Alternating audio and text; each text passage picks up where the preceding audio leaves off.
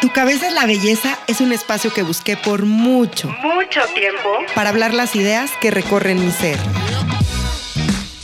Es un tributo a los pensamientos, al amor, a la vida, a los miedos, a las opiniones y cuestionamientos de diferentes temas.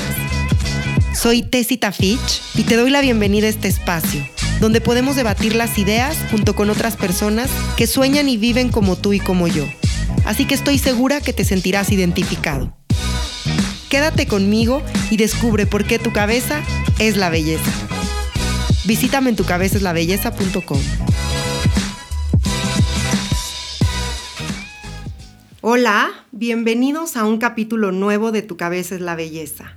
Soy Tessita Fitch y el día de hoy les traigo un tema increíble del cual yo he platicado mucho en este espacio que ya está a punto de cumplir dos años. Tengo el honor de tener a Bárbara Tijerina. Ella es especialista en temas de comunicación no verbal. Además, es especialista en inteligencia emocional y habla mucho acerca del desarrollo de habilidades asociadas a nuestro crecimiento personal, que son temas que tocamos mucho en este espacio y de los cuales hablamos bastante. Así que el día de hoy Bárbara está aquí con su más reciente libro, su primer libro, que se titula Lenguaje sin palabras, y es un libro para aprender a leer el lenguaje no verbal. No sé si recuerden, pero yo les he hablado mucho que el 90% de nuestra comunicación, y si me equivoco ahorita Bárbara nos va a corregir, es no verbal, es todo lo que decimos con el cuerpo.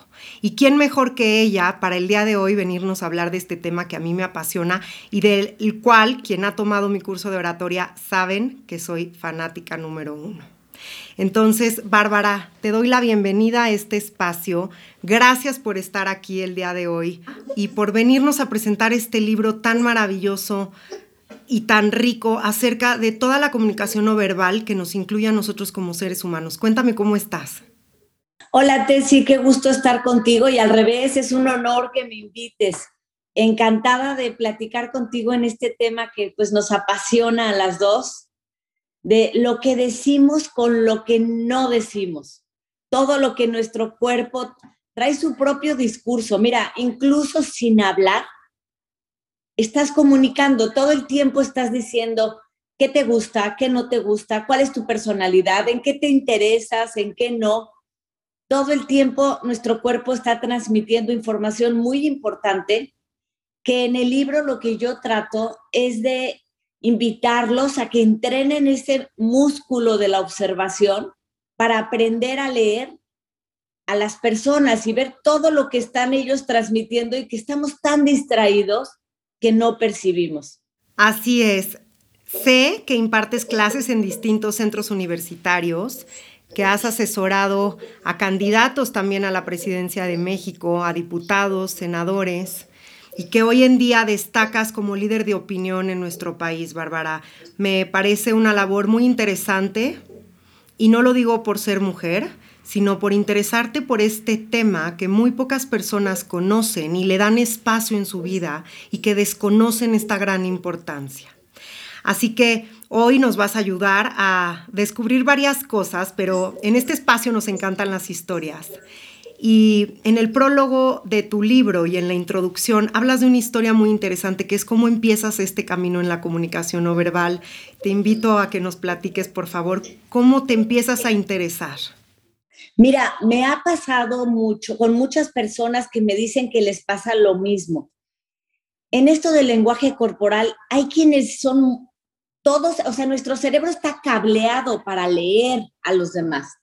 Y hay personas que tienen como más facilidad que otras. Se ha estudiado y se dice que las mujeres en general somos un poco más perceptivas para cachar cuando alguien la está pasando mal, pero hay hombres también muy buenos, ¿eh?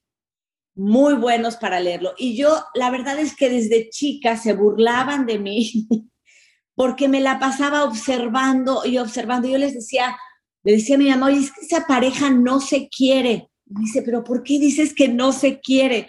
Y bueno, ya lo estábamos observando. Entonces, algunos dirán que soy muy observadora o muy metiche, pero bueno, cuando vi que había una ciencia que estudiaba esto, que no es una ciencia exacta. Ahorita que decías Albert Meravian, el, el 10%, el 7%, no es exacta, pero sí es una ciencia poderosa. El lenguaje no verbal se apoya en eh, antropología, psicología, biología, neurociencias, o sea, sí está totalmente documentada. Y ahorita en su más reciente publicación en Harvard, decían que dos terceras partes de la comunicación es no verbal. Entonces, más allá del numerito, que sí es el 9, lo que es claro es que, por ejemplo, en, en las entrevistas de trabajo, pulimos el currículum y le quitamos y le ponemos y le borramos, cuando la gente lo que quiere es ver tu presencia, ver cómo te sientas y cómo miras y cómo das la mano y cuál es tu tono de voz. Todo eso da una información mucho más importante. Así es. ¿Cómo empiezas a descubrir esta carrera? Porque aquí en tu libro nos platicas, Bárbara, que te empezaste a dedicar a descubrir quiénes mentían y cómo lo hacían. Y tocas una parte que es fundamental, de la cual yo siempre hablo, que es sobre todo con las personas que se acercan a mí cuando quieren contar sus historias, que yo les digo, bueno, principalmente para ser escritor tienes que ser un gran lector. Pero antes de ser un gran lector y de ser escritor, tienes que ser un gran observador. Y esa es tu cualidad número uno y la mía también. Entonces, platícanos, por favor, cómo nace esta curiosidad de empezar a observar y cómo empiezas a comparar cuando una persona miente o no miente. Mira, a mí, por ejemplo, me considero una persona demasiado transparente. Se me nota todo. Yo quisiera que no se me notara tanto, pero cuando me dan un regalo y no me gusta, se nota. Y entonces yo decía, bueno, ¿cómo le hace la gente para mentir? Y me fui a España, me fui a estudiar, eh, estudié una maestría en humanidades en la náhuac y luego me fui eh, para recibirme, estudié inteligencia emocional en la educación y ahí entré al mundo del lenguaje corporal y dije, yo quiero saber más, necesito saber más. Y me fui a España a tomar un curso donde preparan incluso a la Guardia Civil y han logrado prevenir un montón de ataques, porque eso logras con el lenguaje no verbal. Cuando sabes leer a las personas, puedes anticipar, puedes anticipar algo no le está gustando, algo sí se está comprometiendo. Claro que no se está comprometiendo, vele la cara.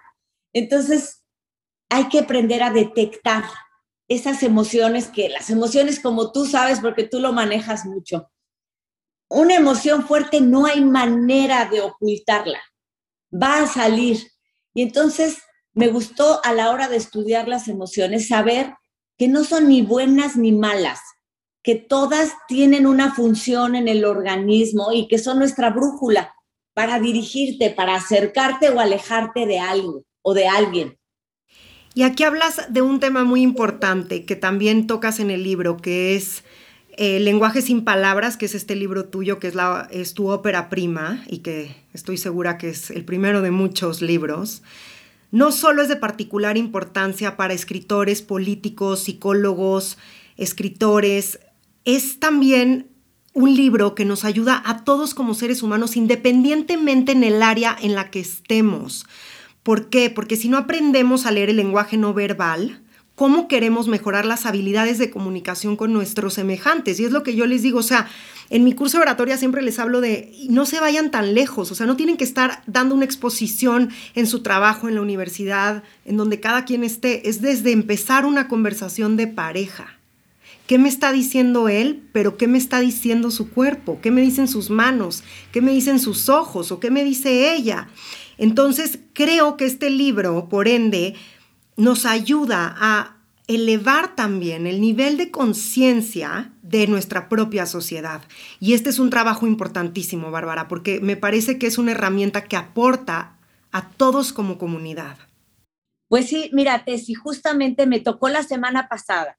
Estaba asesorando a un muchacho que iba a tener una presentación de su trabajo súper importante y estábamos trabajando en sus manos, su tono de voz, y salió la plática que por la pandemia, pues ha convivido mucho con los niños, pero tiene, hay uno que le cuesta mucho trabajo, y salió a la plática y me dijo, a nivel lenguaje corporal, ¿qué puedo hacer para poderme relacionar, vincular mejor con mi hijo? Y entonces le dije, mira, le dices que le compré una pelota y ni las gracias me dio. Dije, bueno, en lugar de nada más darle la pelota, deja tu celular, deja tu computadora, sal con él y regálale 20 minutos de tu atención. Obsérvalo, míralo, escúchalo, tócalo. Y a ver, cuéntame. Total, se fue a jugar con la pelota y cuando regresó, es que a mí me pone la piel de gallina porque porque me dice que el chavo se le abrazó y le dijo, papá, es que estuvo increíble la tarde, es que la pasamos padrísimo. ¿Y qué fue? O sea, la magia. Fueron 20 minutos de atención plena.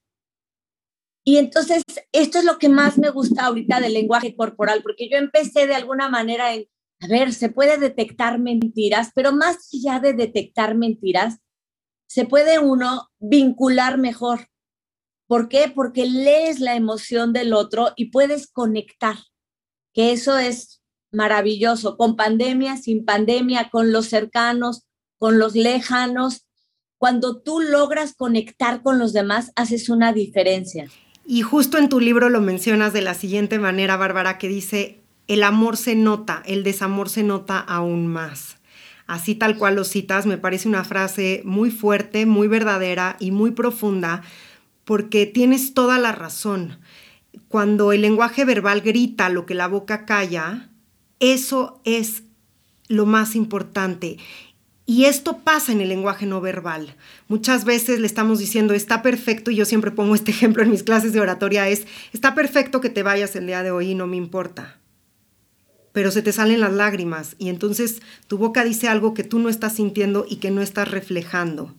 El lenguaje verbal grita lo que la boca calla. Y por eso es tan importante este lenguaje de comunicarnos. Ahora, platícanos, por favor, Bárbara, para la gente que nos está escuchando y que todavía no alcanza a distinguir cuál es el lenguaje o la comunicación no verbal, qué incluye.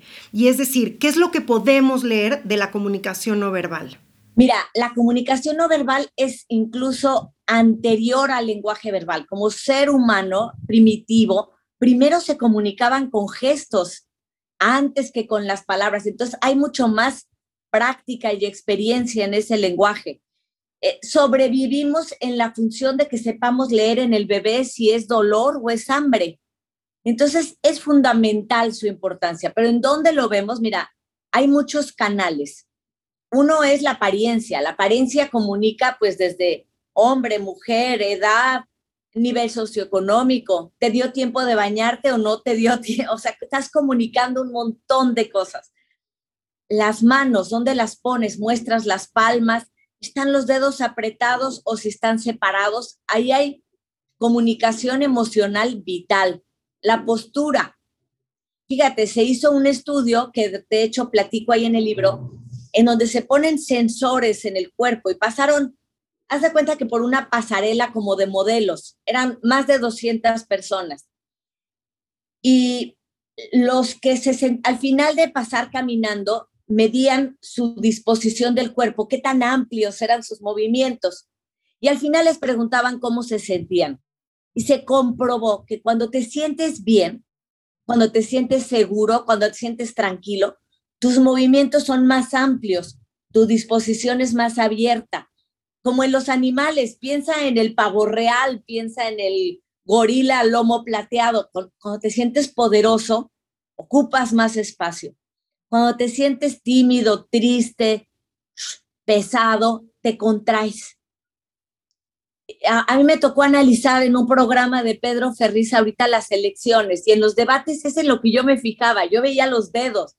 Si, si es un tema del que te sientes súper apasionado, súper seguro, estiras tus manos.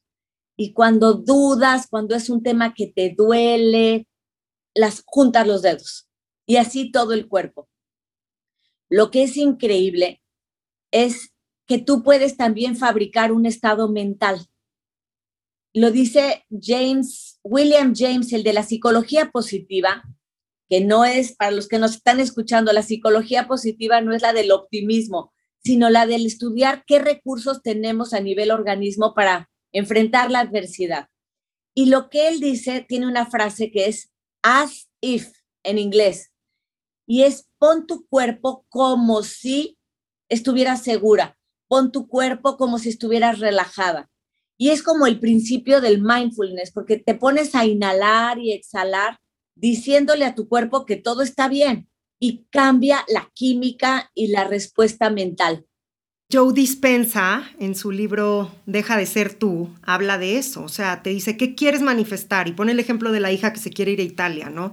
Entonces le dice, ok, a partir del día de hoy te vas a despertar como si tú ya hubieras ido a Italia. ¿Cómo, cómo caminarías si tú ya fuiste a Italia? Si tú ya viviste ese verano, si ya te comiste esos helados, si ya estuviste con tus compañeros allá, ¿cómo te despertarías? ¿Cómo caminarías? ¿Cómo actuarías? ¿Quién serías tú en tu día a día? Y con esa seguridad te tienes que despertar. Y justo como lo pones en la introducción de tu libro, Bárbara, que citas a Freud, que me encanta esta cita de él, que dice, las emociones no expresadas nunca morirán. Están enterradas vivas y aparecerán más tarde de maneras más desagradables. Tarde o temprano, nuestras emociones más arraigadas van a salir porque están vivas, las emociones no se mueren. Entonces, si no las trabajamos, todo nuestro cuerpo de una u otra manera lo va a expresar.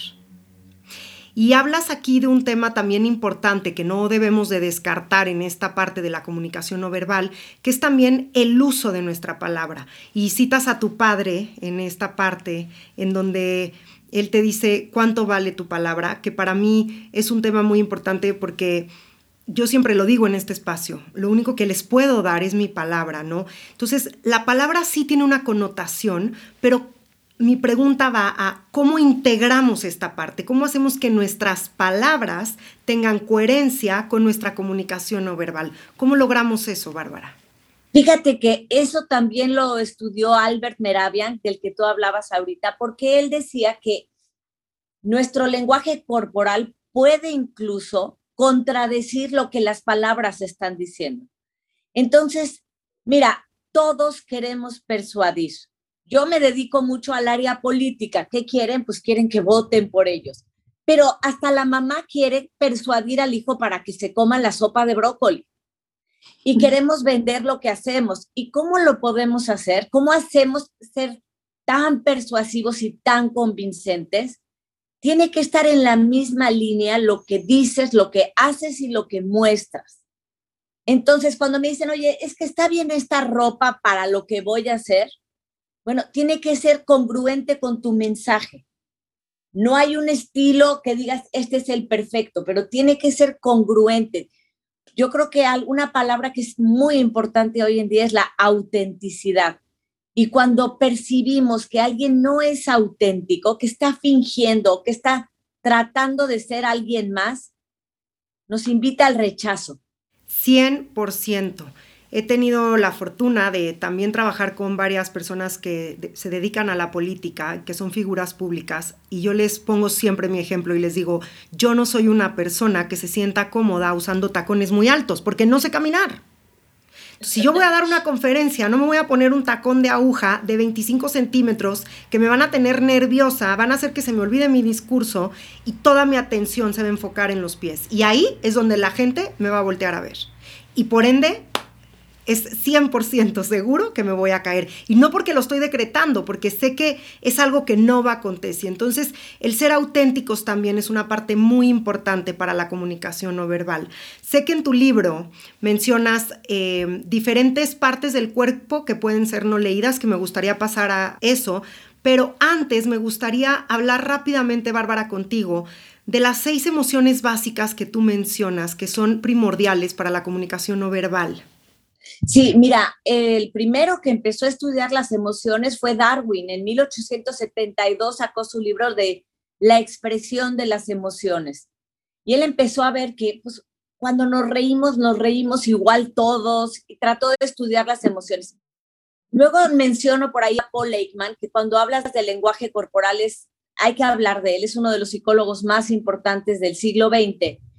Y a él le dieron 50 años de su vida los dedicó a estudiar cómo sonreímos, cómo nos entristecemos, y él define esas seis emociones básicas, alegría, tristeza, enojo, asco, miedo y decepción.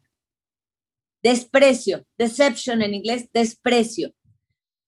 Eso a donde vayas en el mundo va a ser los mismos gestos. Fíjate, Paul Ekman descubrió incluso que las personas que no pueden ver, los invidentes de nacimiento, cuando triunfan o cuando ganan, levantan las manos y festejan igual que, que todos los demás. dices, ¿quién les enseñó si no lo pueden ver? Entonces, las emociones son universales y son innatas, ya las traemos. Pero las emociones tienen dos funciones. Una es adaptativa, o sea, para sobrevivir, y otra es comunicativa. Entonces, cuando dices, oye, es que a mí la tristeza no me gusta, ¿cómo van a decir que es una emoción buena? Bueno, ese decaimiento que viene, esa baja de energía que sentimos con la tristeza, tiene una función y es asimilar qué hacer ante una pérdida. Para eso es.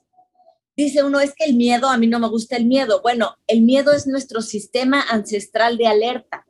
Si no tuviéramos miedo de perder el trabajo, a lo mejor no tendríamos tanta energía en tratar de conservarlo.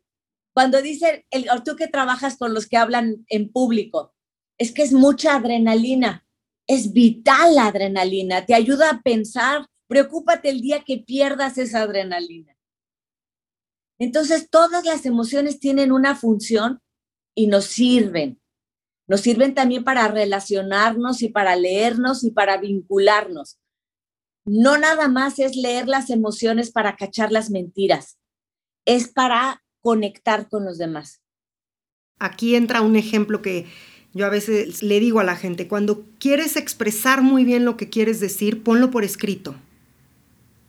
Pero ojo, cuidado en que no vaya a caer en otro tono, porque a veces recibimos también mensajes escritos en donde puede caer en otro tono. Entonces es ir buscando un balance, es ir viendo qué te funciona a ti, es ir conociendo también a la otra persona, a quién le vas a comunicar. Por eso yo hablo también mucho de la importancia de las audiencias. No le vas a hablar igual a un niño que es tu hijo y que estás teniendo problemas como el que nos acabas de compartir para comunicarte con él que si estás en una campaña política. Y aquí me encanta este ejemplo también de los doctores. O sea, yo veo a todos los doctores que tienen una semblanza que yo digo, o sea, es que le estás diciendo que tiene cáncer y se va a morir. ¿Y, cómo, cómo puedes tener esa ímpetu, sabes? O sea, esta comunicación no verbal que tú como ser humano, a veces como incluso especialista en la comunicación no verbal, no estás sabiendo leer. Entonces, aquí entramos un tema muy importante que es cómo me convierto en un experto en la comunicación no verbal, porque yo creo, Bárbara, y si estoy equivocada, corrígeme por favor, pero creo que todos es un músculo que todos tenemos y que podemos desarrollar. ¿Estamos de acuerdo? El cerebro está cableado para hacerlo. Por eso me brinca mucho el libro de los cuatro acuerdos, porque uno de los acuerdos dice no supongas. Y nuestro cerebro está cableado para suponer, porque al cerebro lo que primero le importa es que sobrevivas. Y entonces lo primero que hace cuando tú vas a dar una a ver a una conferencia, se para el conferencista y en fracción de segundos tu cerebro decide si le cree o no le cree, si confía o no confía. Y eso nos pasa en la calle. Ahorita Oprah acaba de sacar un podcast en el que habla de volver a aprender a leer a las personas porque ella entrevista a varias mujeres que han sido violentadas sexualmente y les pregunta que si en algún momento antes ellas sintieron que podían estar en peligro. Y todas reportan que sí, que su cuerpo les estaba diciendo, esto no está bien. Una de ellas llega a su departamento y el vecino le dice, oye, te ayudo con tus cosas a tu departamento. Y en el instante ella sintió muchas señales de que era peligroso, pero dijo, ay, me voy a ver mal, ¿cómo le voy a decir que no? Y claro que, bueno, el final fue desastroso, pero nuestro cerebro está cableado, leemos eso. Nada más hay que entrenarlo y hay que escucharlo. Exacto, hablas de una parte muy importante. Todos tenemos las mismas capacidades. Es cuestión de desarrollarlas. Y aquí acabas de tocar un punto que es parte del manifiesto de este espacio, Tu cabeza es la belleza, que es aprender a escuchar nuestra intuición, escuchar nuestro corazón. Nosotros sabemos cuando alguien nos miente, sabemos cuando estamos en peligro, pero nos cuesta tanto trabajo decir que no. Y parte de, de esto es la comunicación no verbal y lo que yo les decía hace rato de las emociones que las emociones no se dejan morir y que tarde o temprano van a reventar, es esta parte que habla también mucho Brené Brown de la incomodidad. ¿Qué prefiero? estar resentido todo este tiempo porque esta emoción me está matando y tarde o temprano va a salir.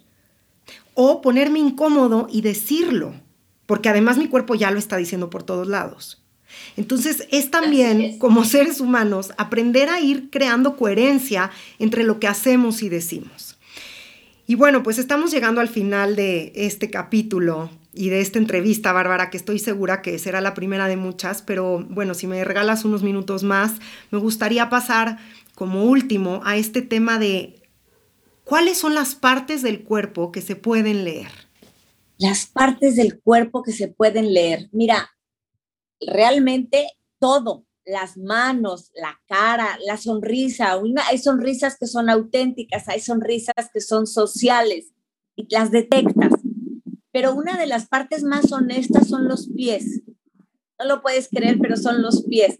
A mí ahorita uno me estaban diciendo de un juzgado y que, que qué pensaba yo, que si era verdad o mentira. Le dije, mándame al camarógrafo y fílmale los pies, porque así es como podemos saber nosotros hemos aprendido a lo largo de nuestra vida a controlar la cara, ¿no? Si no quieres que alguien sepa que estás triste, pues vas a sonreír y vas a fingir. Es casi la que más podemos controlar. Pero los pies traen su propio discurso. Cuando estás nervioso, brincan. Cuando ya te quieres salir, las puntas van dirigidas a la salida. Eh, cuando, te cuando te están interrogando y hay un tema del que no quieres tratar, levantan la punta. Es evidente. ¿Ves? Puse bien el ejemplo de los tacones, por eso siempre lo utilizo, porque por más que yo pueda sonreír o no sonreír, o las manos o los ademanes, eh, si son muy amplios mis, mis gestos, mis movimientos, si son muy cortos, los pies nunca te van a delatar. Por eso yo siempre les pongo el ejemplo de que si no, como mujer, si no sabes usar tacones, mejor no los uses, porque ya inmediatamente la gente ya no te va a creer, van a decir, bueno, esta persona ya me está mintiendo porque de entrada trae unos zapatos incómodos. Hay una serie que a mí me gusta mucho y que se las quiero recomendar. No sé si la conoces, Bárbara, que se llama Light to Me, pero a mí me encanta porque ahí también te enseñan mucho a aprender a identificar esta parte de la comunicación no verbal. La postura también me parece que es muy importante, los ojos, la mirada, en fin, podemos seguir y seguir con el tema, pero Creo que la gran noticia es que todos tenemos las mismas capacidades, que hoy tú lo estás dejando como un legado y por escrito en un libro muy sencillo, además ilustrado con imágenes muy sencillas y muy claras en donde podemos aprender este lenguaje sin palabras y que a todos nos sirve para incrementar nuestros puntos de comunicación. No se nos debe olvidar que todos somos seres comunicativos, que estamos aquí para comunicarnos, que vivimos en sociedad, que somos esta tribu que constantemente se tiene que estar comunicando y qué mejor que poderlo aprender de alguien experto como tú. Ay, qué linda, muchas gracias. Pues ojalá que lo lean, les guste. Si tienen algún comentario, siempre estoy en redes sociales, en Twitter con arroba Bartige eh, tengo un Instagram que se llama Bartige sin Palabras, eh, Facebook Bárbara Tijerina y me encantan sus comentarios, así es que por ahí los espero. Y cuéntanos antes de irnos, Bárbara, ¿en dónde pueden comprar tu libro? Que además te quiero felicitar porque te quiero decir que los últimos meses he viajado bastante por la República Mexicana y lo he visto en todos los aeropuertos. Así que felicidades, qué orgullo. En los aeropuertos lo pueden encontrar porque yo ya lo vi, pero ¿en qué librerías lo pueden conseguir? Mira, está en todas las tiendas departamentales, Liverpool, Sanborns, en esas, Palacio, y también está en las librerías El Péndulo, Gandhi, El Sótano, y por supuesto en Amazon y en medios digitales. Exacto, porque también lo pueden encontrar como libro electrónico, ¿verdad? Así es. Bárbara, pues antes de despedirnos, así como tú nos acabas de hacer este gran regalo con toda la información que nos acabas de compartir, yo te tengo un regalo, sé que ahorita estás fuera de México, pero que pronto lo vas a recibir en tu casa y que aquí está, es el frasco de Tesi. Entonces, eh, pues aquí tú estás viendo, vamos a sacar un mensaje para ver qué le podemos compartir a la gente el día de hoy. Y aprovecho para comentarles que mi curso de oratoria ya va a estar en línea a finales de abril, ya lo pueden hacer en línea, ya no se tienen que esperar a que se abra y espero que pronto Bárbara acepte la invitación y que se sume a este curso de oratoria con toda esta parte de comunicación no verbal. Y el papelito del día de hoy dice, recuerda tu niñez. Y creo que es un mensaje que aunque no entendamos ahorita, es muy poderoso porque cuando somos niños no fingimos, no tenemos esta malicia de tener que mentir, somos súper transparentes. Cuando somos niños se nota si estamos contentos, si estamos alegres, no tenemos que reprimir las emociones y expresamos muy bien el lenguaje no verbal. Entonces, ¿qué te pregunto antes de irnos, Bárbara? ¿Qué es lo que hace que como seres humanos vayamos avanzando en nuestra vida y vayamos ocultando toda esta comunicación no verbal que, que vayamos oprimiendo todos nuestros sentimientos? Pues a lo largo, ahora sí que como dicen de niño, aprendes y vas perdiendo esa soltura, esa frescura, esa sinceridad, pero además vamos perdiendo también la capacidad de observar, porque de niños en el parque sabemos observar quién puede representar un riesgo para nosotros. de niños leemos a nuestra mamá y nada más con que pele los ojos ya sabemos que hasta ahí llegaste. Entonces me encantó la frase de que volvamos a ser como niños y aprender a observar las emociones de los demás. Así es, y como dices en tu libro que citas a Peter Drucker, Acuérdense que lo más importante en la comunicación es escuchar lo que no se dice. Ahí están los mensajes claves. Y a veces estamos buscando los mensajes claves en las palabras, pero los mensajes están en nuestra intuición, en nuestro estómago, en nuestro corazón, en los ojos de alguien más, en los gestos de esa persona que nos está diciendo algo y qué nos está diciendo con su, con su cuerpo. Entonces, lo más importante en la comunicación es escuchar lo que no se dice. Recuérdanos, por favor, tus redes sociales, Bárbara, antes de irnos. Mira, es Twitter, arroba Bartige, Facebook, Bárbara Tijerina, Instagram, Bartige sin palabras. ¿Te quedas con ganas de decirnos algo más antes de despedirnos? No, muchísimas gracias. Me encantó la entrevista. Me encanta hablar de emociones y de su expresión y creo que se puede realmente lograr muchísimas cosas siendo congruentes en lo que decimos, lo que pensamos y lo que hacemos. Así es, comulgar con nuestras ideas y ser verbo en toda la expresión de, de lo que esto implica, tener coherencia en lo que hacemos, en lo que decimos y en cómo lo, lo representamos. Bárbara, ha sido un placer, muchísimas gracias por estar conmigo el día de hoy en Tu cabeza es la belleza. Y también antes de irme, me gustaría agradecer a toda la gente de Penguin Random House por hacer posible esta entrevista, en especial a Catalina García Mena. Y gracias a ustedes por escucharnos en un capítulo nuevo de este podcast Tu cabeza es la belleza. Soy Tessita Fitch, me despido de ustedes y nos vemos en un próximo capítulo. Visítame en tucabezaslabelleza.com.